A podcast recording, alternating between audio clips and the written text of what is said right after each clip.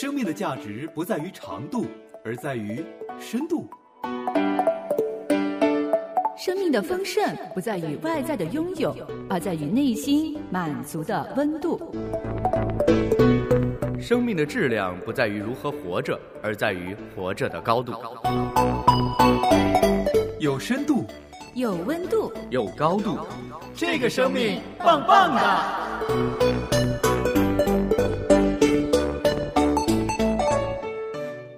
您好，这里是这个生命棒棒哒节目，我是蓝冰燕，今天为您带来人生故事，故事人生。活在这个世界上，如果少了爱，个人觉得真的就没有意义了。如果我们不被爱，也不懂得去爱人，那真的是没意义。每当看到不被爱的、被离弃的人和孩子，心里都会觉得特别难受，因为觉得。没有家的人真可怜。慢慢体会人世间的生活时，也渐渐明白，我在这个世界又何尝不像是一个没有家的人呢？哪里才是真正的家呢？来听听钱志群先生说说更美的家。人生充满故事，故事里诉说人生，聆听人生故事，品味。故事人生，人生中充满故事，故事里诉说人生，聆听人生故事，品味故事人生。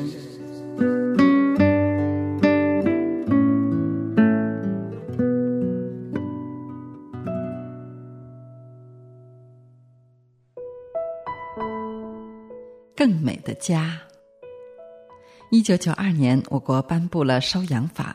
由于国人的传统观念里，领养的总不如亲生的，加上改革开放政策以前的一段时期里，我们国家的教育给人关于美国的印象多是负面的，所以在国际领养开始之初，很多人认为被领养到美国的孩子不过是二等公民，是美国夫妻精神寄托的宠物而已。一九九七年，我的妻子第一次来美国一个大学做访问学者，参与了福特基金会一个关于美国家庭领养中国儿童的课题项目。他与组员们探访了很多领养家庭，了解了不少感人至深的领养故事。有些领养父母为了孩子，放弃了原本优越的工作，视孩子如同己出的来照顾。除了给孩子好吃、好穿、好用、好玩之外，还花很多精力来教育孩子。值得一提的是，他们让孩子学习中国文化，留意中国新闻，有些还会聘请中国家教教孩子们学习汉语、学习中国的舞蹈、中国的棋艺等。更有一些人还会让孩子们学习做中国饭菜。到网上找中国菜谱，学做中国的月饼和粽子。他们的家中充满了中国元素的装饰物，为孩子尽己所能。还有一些家庭指定领养残疾的孩子，以尽爱心。一位领养了心脏有严重问题来美国做了几次大手术的中国女孩，以及一位手掌有残疾来美国治好的中国男孩。这些领养者的爱心令人感动。后来，我们全家都认识了主耶稣，称呼上帝为天父。不期然的想到，我们好像也是被慈爱的天父领养了一样。不过，上帝与我们的关系比领养还亲。他创造了我们，赐我们生命。可惜，人因为犯罪的缘故，离开圣洁的父神，成了浪子。但感谢慈爱的天父，并没有放弃我们。他差遣他的独生爱子主耶稣基督降世成人，为我们赎罪，被钉死在十字架上，第三天复活。我们做浪子的，只要回头，借着主耶稣基督回到天父那里，便蒙圣灵重生，可以做上帝的儿女。认识主耶稣以后，每次听妻子为那些领养的故事感叹，又提及那些家庭如何有爱心，又如何富裕等。我就自豪地告诉他，我们天父的家比地上任何一个家庭都有爱心和富有。他也往往兴奋地接过话说：“他就是这样感受的。”他觉知之后，走出门外，沐浴着天赋的阳光，感觉特别的高兴。不但地上有一个爸爸爱他，天上还有一个大能的爸爸也在爱着他。见证信息来自《中信月刊》，见证人钱志群。每当想起天上的家，心里就特别的得安慰。朋友，您呢？在这个世界受挫折，或者是因为自己的不完美而感到受伤吗？别担心，别害怕，天上有个家，天上有个天父爸爸，爱你，接纳你。可是我们却常常会忘记，或者根本不晓得，天上有位爸爸爱我们。在接下来的这个见证里，就是主人公儿时信主，后来。人生忙忙碌碌，忘记了主，直到因病回到上帝的面前。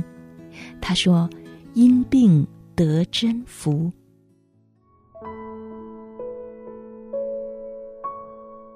因病得真福。一九二八年，我出生在中国一个落后的村落里，家人迷信佛道，祖母长期吃斋。母亲是旧礼教的人，不肯给我读书，理由是识字就苦命。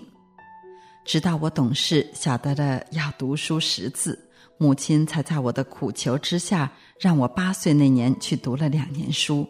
也是在那两年，我有机会跟一位神学生姑娘住了一段时间，她教我读经、祈祷、认识耶稣。我就在八岁信主，十二岁受洗。长大后，我曾只顾追求世界的福乐，殊不知神仍在暗中看顾，深感自己是个蒙恩的罪人，一生恩典数算不尽。我十六岁结婚，生了六个子女，二十岁来香港居住。当年的生活十分的艰苦，丈夫和我日夜劳碌，忙于生计，做过不同的工作。后来生活渐渐改善。以为是自己辛劳得来的，完全没有感恩之心。光阴飞逝，转眼间儿女长大成人，各有事业，自己已经是年届六十岁。人生六十不算老，假以老伴儿还健在，子女又各自成家立业，眼见的儿孙满堂，承欢膝下，觉得人生福乐不过如此，心中暗暗自喜。当时的我心里充满了骄傲，以为是自己很能干，建立起美满的家庭。我更是因为贪爱世界，自结婚以后便把神淡忘了，再也没有去过教会。我的行为也影响到家人，儿女们虽然信主，也不愿意去教会。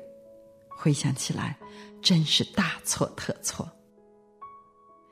一九九零年，我生病了。最初发病是稍稍有点头晕，心中不以为然。不料头晕的次数越来越频密，两三天就发作一次，有时甚至晕得都没有办法站立，需要卧床休息。一年之间，我先后看了四位医生，但各有说法，不尽相同。有的说我是老年病，有的说我是耳水不平衡。总之，没有一个能诊断出我患了什么病。久而久之，我不想再看医生，心想人老了就是这样，时晕时好，不用理会。过了一段时间，我的二媳妇跟二儿子说：“奶奶是真的有病，你一定要替她找一位专科医生，帮她好好诊治。”儿子便坚持让我去看医生，把病治好。那个时候，我心想。儿媳这么孝顺，不去看医生好像很不领情，便顺着儿子去看了一位姓于的专科医生。医生了解了我头晕的情形以后，便安排我到养老院做脑扫描，报告显示是脑部退化。医生给我开药，要求我一个礼拜复诊一次，说只要吃三个月的药就会好了。听了医生的话，我也很放心。谁知过了三个礼拜，病情不但没有好转，情况比以前更坏，全身没有一点力气，起居生活也无法自理。于医生把我转介给另一位姓胡的专科医生，他十分的细心，详细的查问我的病情后，告诉我儿子说：“你妈妈得的是帕金森病。”儿子问医生：“这病能痊愈吗？”医生说：“别让病情恶化下去，就已经很不错了。”怎么可能？在我听来，这不就是代表帕金森病是不会痊愈的，是个绝症。从此以后要长期的看医生吃药，我感觉有如被判了死刑，很是伤心绝望。我在想，得了这个病，如果很快便会死去也罢，却不知道什么时候会死，还要病多久，这成了家人的负担，这就是大问题了。那个时候我已经病得全身乏力，身体每个部位都开始退化了，连坐也不能够坐太久，要躺在床上，出入都要人搀扶。我反复的思想，这病人是没有办法医的，只有主耶稣，他是全能的神，他是救赎主，他能救我，他也能医治我。现在只有神才能医治我了。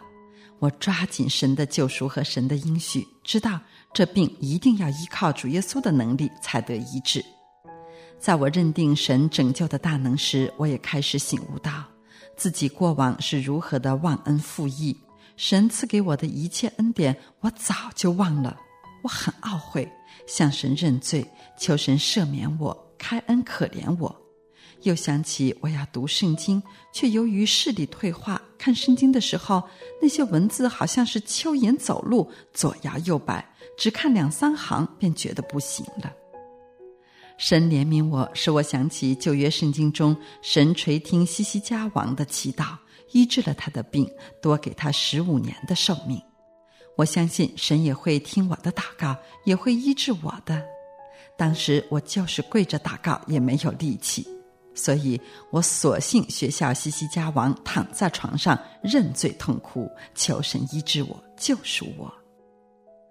主啊，求你救我的命免死亡，救我的眼免流泪，救我的脚免跌倒。我要在耶和华面前行活人之路。神是怜悯人的，他施行救恩，让我想起“主啊，你救我的命”这首歌。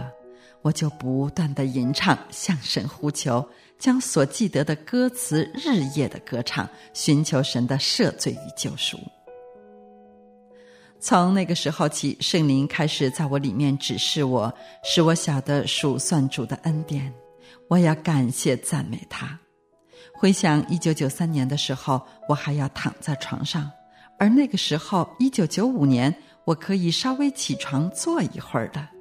我默默的在心中计算着时间，看能坐多久。等到能坐半个小时的时候，我便乘坐计程车到教会敬拜神。我立志要服侍神，完全顺服在神的面前，倚靠信实的主过平安喜乐的日子，好见证神的慈爱。自从一九九五年一直到如今，我的病真的是完全康复了。我的主治医生可以作证，连他也不能不承认这是一项奇迹。从此以后，我每天读经祷告，至今已经把新旧约圣经读了十二遍。我的文化水平很低，什么都不懂，心想能为主做什么呢？就简单的派派单张吧。于是我走到街上派福音单张，有时到港铁站口。有时到医院门前，或是到学校门外，对那些上下班的途人、排队候诊的病人，或是等候接送学生的家长们说：“先生、小姐，请你们也要信耶稣啦！”感谢神，病愈后我参加教会的长者团契，后来神让我能在当中服侍，担任团长，至今已经是很多年。我又和几位主内要好的姐妹一起，每逢周一早上为教会守望祷告，风雨不改，从不停止。更奇妙的是，神竟恢复了我的视力。我如今虽然八十多岁，却能够仰赖神所赐的恩典，学会穿珠子的手艺，做一些水晶饰物，比如十字架、心形的钥匙扣、天使等等。我把所学的奉献给神，把水晶送给别人的时候，就去见证神在我身上的医治，并且还有主耶稣对人的爱和救赎的恩典。看到别人收到礼物时的喜乐，我心中充满了感恩。现在无论主要怎么使用我，我都愿意接受。我情愿把人生余下的光阴多做主公。还有，我要感谢神，他不计算我的亏欠，仍然赐福我的儿女和媳妇以及孙儿们。我自悔改以后，对他们选择伴侣的要求就是必须信主。记得大儿子告诉我要结婚的时候，他的女朋友还未信主。我要求他要归信耶稣后才跟大儿子结婚，他爽快的答应了。但是婚后却告诉我，他妈妈已经把他过继给观音菩萨，不能到教会。女儿劝我不要硬来，也要顺服圣灵的提醒，一切交托给主。于是我恒常的为他祷告，祷告了三十年之久。感谢主，天父亲自做工，在八九年前的复活节，大媳妇终于悔改受洗。现在大儿子在国内工作，有儿有女，生活幸福美满。大女儿嫁了一个牧师，现在在美国居住，夫妇同心侍奉神。愿主使用我的见证，把荣耀归给父神。见证信息来自《中信月刊》，见证人马苏慧琴。回到上帝面前是何等有福的事情呢？以至于人看所经历的苦难和患难都为小事，回到上帝面前才是最重要的。我想，这是因为上帝是爱的源头吧。在爱的源头里，我们可以得到。被爱的满足，也会从中学习到如何去爱。来听听接下来这位主人公讲述的“天赋是爱”。天赋是爱，陈建立。我于一九七一年出生在中国大陆，小时候能记得的就是观看如何批斗走资派。然后就是全民为毛主席、周总理的逝世戴孝，打倒四人帮。上小学后开始学习五讲四美三热爱，要爱党、爱人民、爱社会主义，要学习雷锋好榜样，对待同志要像春天般的温暖，对待敌人要像严冬残酷无情。后来上中学、大学。学习坚持四项基本原则，抵制资产阶级自由化。认识主耶稣之后呢，才意识到，在我过去所接受的教育体系里面，缺少了爱，而且还有意无意的挑拨仇恨，如鼓励清算以及阶级斗争等。我信耶稣以前呢，感觉在这个世界上没有什么东西能再让我动容。认识耶稣之后，却常常被主的爱感动的落泪，让我意识到自己仍是一个有灵魂、有感情的活人。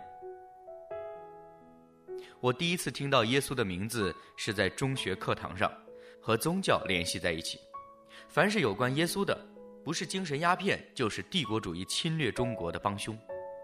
此外，再也没有听过或接触过耶稣两个字。二零零四年，我来美国费城，首先好奇地发现美元钞票上都印有“我们信靠上帝”几个字。后来妻子信耶稣，央求我去教会，说：“上帝爱你远超过我对你的爱，因为上帝就是爱。”基于维护家庭和睦的角度呢，我终于第一次走进教会。当时感觉圣洁的氛围笼罩着我。第一次发现圣诗原来是充满爱的语言，如此优美动听，触动人的心田，敬畏之心油然而起。再后来是牧师每晚打电话请我们去查经，甚至亲自开车到门口来接，并且每晚都和我深谈，曾经谈到半夜。看到牧师和弟兄姊妹的热情，也不好推辞，只好耐着性子听下去。起初最难接受的就是叫我承认自己是罪人。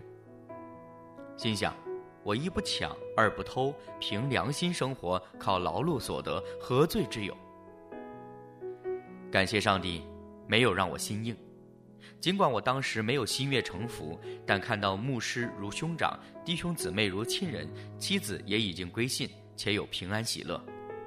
二零零四年十月十五日半夜，我终于承认并接受主耶稣基督是我的救主。后来读罗马书十章十节，知道人心里相信就可以称义，口里承认就可以得救。二零零五年三月二十七日复活节，我和妻子一起受洗，正式归入主耶稣基督。虽然我已经信主，理性上也觉得应该有一位上帝。但有一段颇长时间，心里没有圣灵的感动。后来呢，渐渐厌烦了牧师每天的催逼，从此不去教会和查经。现在回想起来呀，我感谢那位韩国牧师当初如此相逼，更感谢上帝没有离弃任凭我，而是耐心的给我时间，等待时机，让我完全信服。二零零五年五月，我在费城信望爱教会参加一次布道会，第一次真正被主的爱感动，圣灵充满，泪如泉涌。反复听几位来自中国的传道人分享，坚持查经，周日敬拜，心灵越发受到震撼和激励，终于心悦诚服地跪在主耶稣基督的面前。上帝的爱是如此深切，我实在无法否认它。感谢上帝对我的怜悯，感谢上帝对我的拣选。被圣灵感动后，再去看周围的世界，仿佛世界翻新过一样，处处是上帝的奇妙作为。空气、雨水、鸟语花香，都在诉说上帝的爱。我一下子好似看透了这个世界和世上的人，主改变了我的人生观和世界观。我人生第一次明白了我的过去、现在和将来。我过去从哪里来？现在为什么活着？将来要到哪里去？虽然生活中我仍有自己的追求，但我知道追求的最终目的是认识主、经历主和荣耀主。当我们全家顺服圣灵的带领，在家庭里以基督为首时，上帝也赐福我们的婚姻和孩子。信耶稣前，我和妻子发生摩擦时，不免彼此挑剔、指责对方；现在呢，则变成省察自己的不足和亏欠。上帝因此也大大的祝福我们的婚姻，让我们更加用心的去体贴、接纳、包容、欣赏对方，更加相爱，远超过从前。而且，爱主越深，爱对方也越深。在教育子女上，圣灵也引领我们明白，应该像天父爱我们一样爱孩子，接纳他，鼓励他，靠着上帝所赐的能力，帮助他克服眼前一个又一个的困难，让孩子从小认识耶稣，亲近主，信靠和经历上帝。感谢上帝在我们孩子身上的奇妙作为，让他们的身心灵越来越强壮。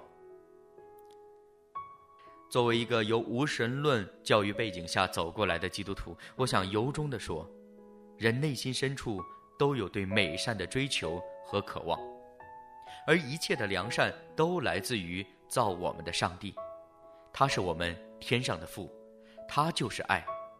愿世上每一个还未信靠主耶稣基督的人都能回转谦卑在主耶稣基督的面前，承认他为个人的救主。万事以他为首，必得更丰盛的恩典和祝福。我相信耶稣是我的好朋友，他为我舍命，使我能今天过。我相信天父是我的阿爸父，他好疼爱我，他以慈爱安慰。我，我相信生命是我的安慰者，他时时同在温柔地牵引我。我相信生命充满美好计划，一生敬拜你，活出最美的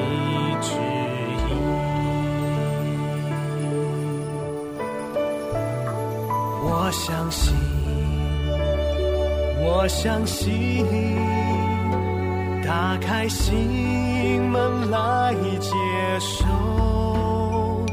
选择这上好的福分不回头。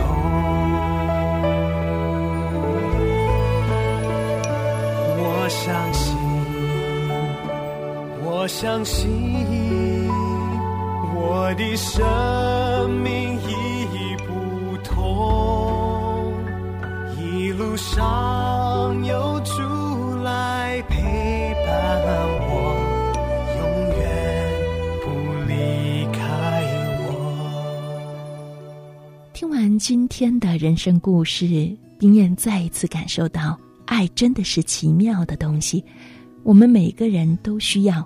同时，我们也都需要学习真正的去爱，以及明白真爱的源头，从而懂得真正去爱和得到爱的满足。更重要的是，这爱指引我们的是可以使我们得着永恒生命盼望的拯救，那就是耶稣基督给我们的救恩。亲爱的朋友，您在收听今天的节目之后。有怎样的感触呢？或者在您的生命当中，你是如何学习爱的呢？也期待您跟我们分享。我们的邮箱地址是棒棒哒的汉语拼音 a 圈良友的汉语拼音点 net，短信号码是幺三二二九九六六幺二二，短信开头请注明棒棒哒。我相信生命是我的安慰者。他时时同在，温柔地牵引我。我相信生命充满美好计划，一生敬拜你，活出最美的旨意。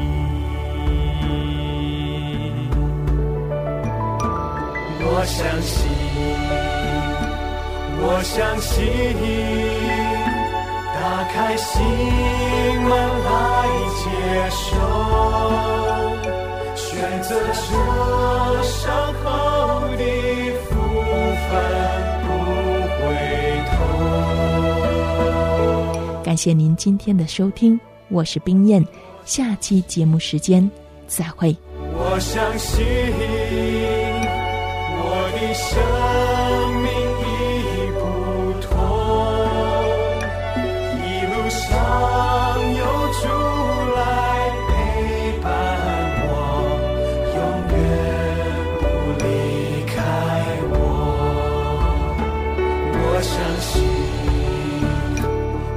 相信，